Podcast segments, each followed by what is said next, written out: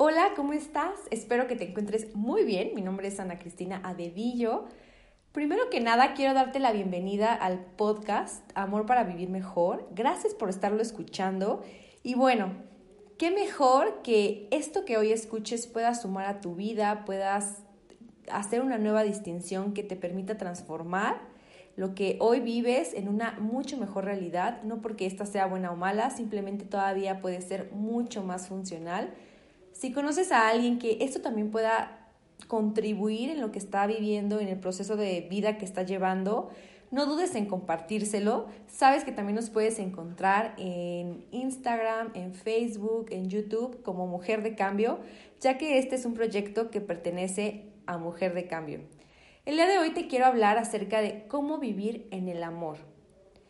Y me gustaría comenzar compartiéndote, creo que es algo que jamás he dicho en los podcasts, anteriores y es de dónde surge Amor para Vivir Mejor. Surgió ya hace muchísimos años, bueno, muchísimos, ¿no? Hace años, no sé, serán unos cinco años. Y la verdad es que es un título que me ha venido acompañando por mucho, mucho tiempo, cada vez con un significado más profundo. Son esos nombres que un día llegan a tu mente y que jamás sueltas, no los sueltas por nada porque hacen un eco impresionante contigo, bueno, pues así tal cual. Y les quiero platicar eh, un poco como cómo entiendo yo el amor y por qué se le puso este título. Es cierto que el amor es un término que hemos utilizado muchísimo, que es incluso como muy comercial. Sin embargo, cuando vamos allá, más allá de este término y lo entendemos con mucha mayor profundidad como este antídoto al miedo, esta forma de mirar al mundo, estos lentes con, con los que un día te pones y todo se transforma. Yo entiendo al amor como este espacio que está por encima de cualquier pensamiento, de cualquier creencia, de cualquier declaración. Y es un lazo en el que todos vibramos todo el tiempo y que nos conecta a todos los humanos. Es algo en lo que todos coincidimos y que habita dentro de nosotros. Y es precisamente lo que le da el orden al mundo. Todos podemos lucir físicamente diferentes, podemos tener historias distintas, podemos tener un pasado distinto, un futuro ajeno, pero al final hacemos preguntas similares. Y estas preguntas tienen que ver con el cómo vivir, con el vivir día a día, cómo vivir mejor, cómo ser más felices, cómo dejar de sufrir y es a través del amor que encontramos esa unión, esa conexión, ese espacio en el que todos somos la misma persona y todos podemos disolver las ideas de nosotros, de los demás, de los juicios que hemos emitido en la vida. Es como cambiar de canal, como si fuera un radio de los antiguos y le cambiáramos la frecuencia y empezar a vivir en otra frecuencia. No es nada que tenga que ver con este... Eh, esta forma de entender el mundo de Hollywood o del 14 de febrero con corazones y chocolates, no, no, no va por ahí. Es una forma de vivir y de vivir la vida desde lentes diferentes. Socialmente hemos entendido al amor de una manera muy distinta. Estar enterados, por ejemplo, ¿no? Estar enterados de los problemas de los hijos, sobreproteger. Y bueno, es una realidad que el amor se vive desde la manera de ser de cada quien. Todos estamos en el amor con distintas formas de manifestarlo. ¿Y cómo encontrar esa energía común? Hay muchas maneras de expresar de amor y una manera de entender el amor como unión y fuera del miedo es que efectivamente el amor es unión, el miedo es separación y cómo queremos lograr entonces esta unión. Por ejemplo, en una relación.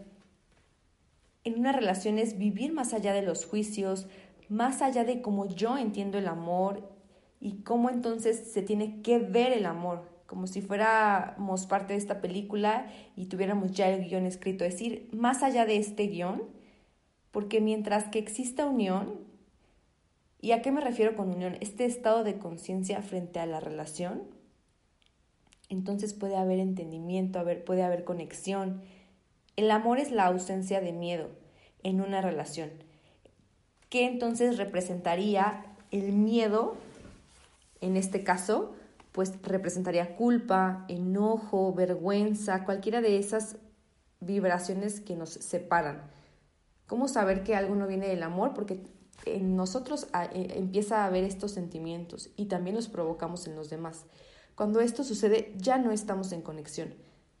Para llegar a un espacio de creación, de expansión, o sea, del amor, hay como una línea muy delgada en la exigencia. Tenemos que trascender la exigencia. Muchas veces creemos que para que exista un amor en una relación, necesita aparecer de determinada manera y tiene que manifestarse con determinados actos, determinadas palabras, determinadas, eh, determinados contextos. Y entonces ahí ya pasamos de aceptar incondicionalmente a alguien a la exigencia. ¿Y cuál es el trabajo? Pues lo contrario, pasar de la exigencia a la aceptación. La conexión está por encima de la exigencia. Cuando nosotros queremos que la relación sea de determinada manera, eso está fuera del amor. No se vive una relación a través de un proceso de pensamiento o a través de creencias ya establecidas. El amor no se presenta nunca como yo quiero, como, como alguien ama, no es algo que yo decido. Ni como yo amo es alguien que puede, alguien me puede decir cómo hacerlo. El amor ahí está, sin historias, sin formas, cuando nosotros quitamos estas historias, entonces el amor aparece. Por eso es que te pongo un ejemplo. En coaching elegimos un proceso de, un propósito de vida y este propósito de vida nos lleva a la expansión del amor. Entonces es importante pensar al desde el amor al dinero, a los hijos, a la pareja. Si no tenemos una intención clara, es decir, un propósito de vida, te digo, por eso nosotros al principio elegimos este propósito. Entonces todas las intenciones se valen, todas las creencias, todos los actos, y entonces como que no lleváramos un rumbo. Y a través de estas creencias creemos entonces que tenemos la razón y entonces ahí nos atoramos y no salimos de ese espacio. El amor es cualquier espacio donde vuelvas a la unión. Y la única manera de sanar es a través de la inteligencia espiritual. ¿Cómo es que llegamos a ellos? Pues podemos recorrer un sinfín de, de, caminos. Yo te puedo compartir que he recorrido bastantes caminos que me han sido funcionales, ah, pero hasta el día que yo decidí tomar más en serio mi vida espiritual es que llegué a este espacio de entendimiento, llegué a esta conexión. La mayoría de nosotros estamos buscando soluciones a través de más pensamientos, de buscar que alguien nos dé un consejo, lo que, palabras de, una amiga, de un amigo. Y el gran reto es no resolver a través de los consejos, de las interpretaciones, porque ahí no hay solución.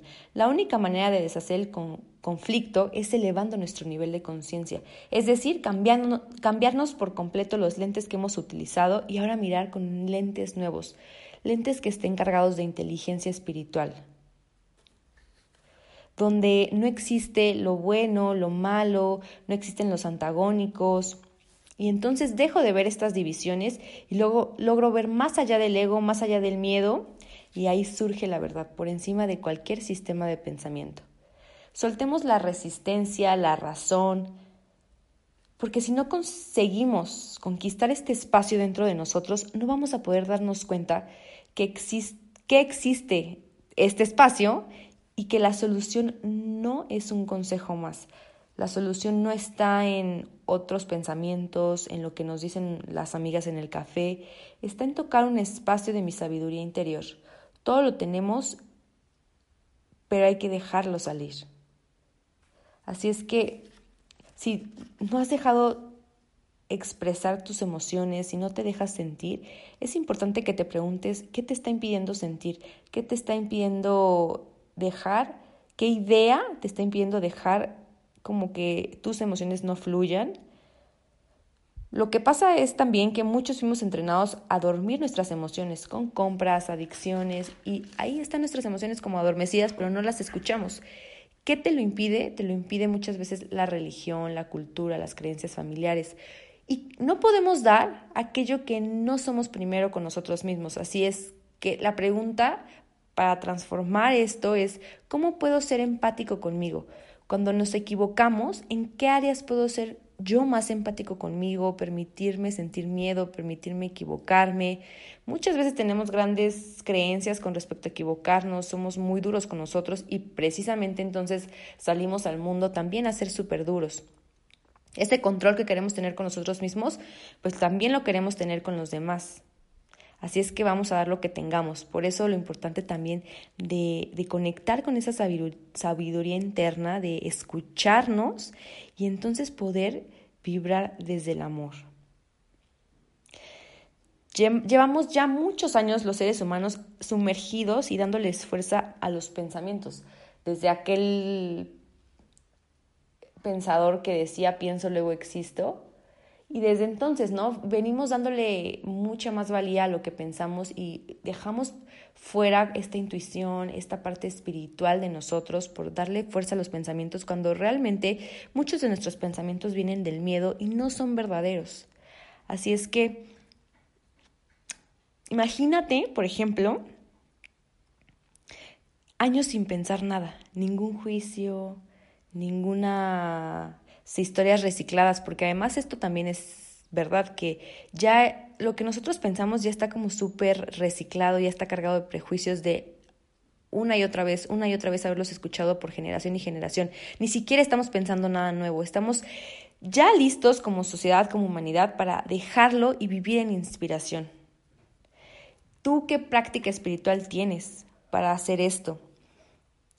Y con práctica espiritual no me refiero a que tengas que irte al Tíbet a meditar y que seas un místico de la India y que tengas este aspecto, no, simplemente es esta comunión con el momento presente para que conectes contigo y que toques ese espacio de amor que hay en ti, que hay en todos los seres humanos y entonces podamos vivir desde la conexión, desde la unión, desde el entendimiento a los demás, desde esta empatía verdadera, genuina de tu corazón eso es lo que se intenta cuando queremos ir más allá de los pensamientos.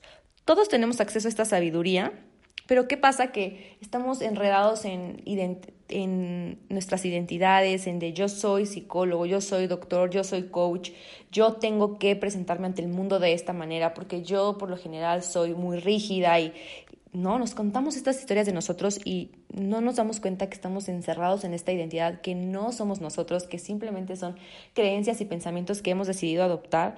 Pero entonces, ¿cómo accesar esta sabiduría? Soltando todo esto. Hay que soltar. Y el primer paso, ¿cuál sería? Tener voluntad. Tú eres luz, yo soy luz, tú eres amor, yo soy amor.